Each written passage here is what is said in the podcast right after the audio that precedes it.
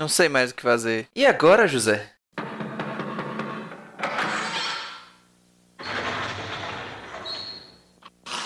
Senta que lá vem a história.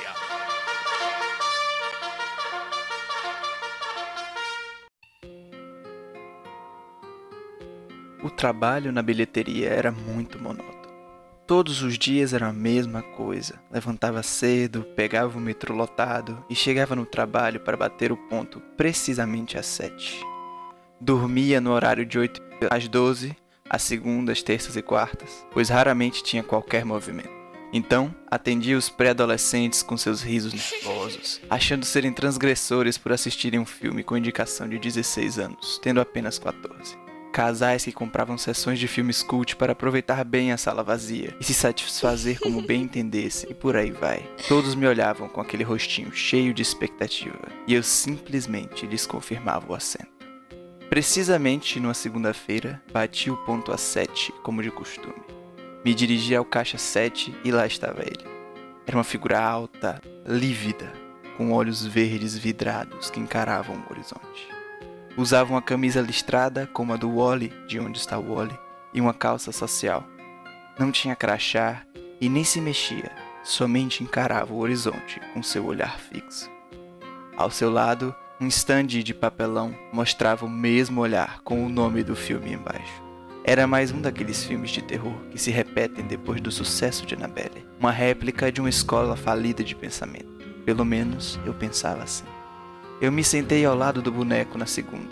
As crianças encaravam a figura com medo, choravam e gritavam de puro terror. Normal, crianças são covardes naturalmente. Sinal de que o design do boneco era bem feito, e esse mérito eu reconheci. Afinal, me pegava encarando a figura enquanto esperava entre a saída de um cliente e a chegada de outro. Na terça-feira, sentei-me novamente ao lado do boneco.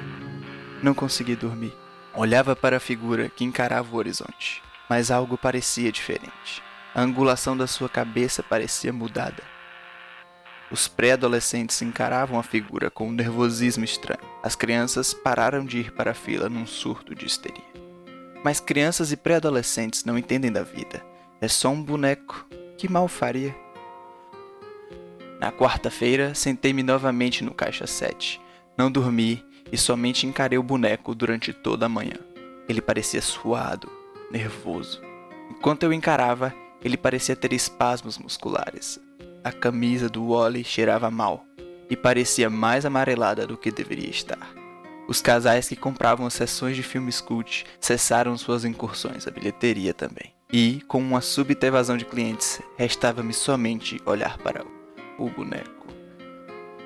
Bati o ponto na saída, pensando no boneco. Peguei o metrô vazio e conseguia ver a figura petrificada ao meu lado, encarando o horizonte com seus tremeliques ocasionais. Não tomei banho direito, esperando uma aparição súbita do boneco, e dormir durante a noite foi uma tarefa árdua demais. A silhueta rígida parecia gravada a ferro e fogo no fundo das pálpebras e voltava nítida a cada piscada. As olheiras se aprofundaram pelo resto da semana.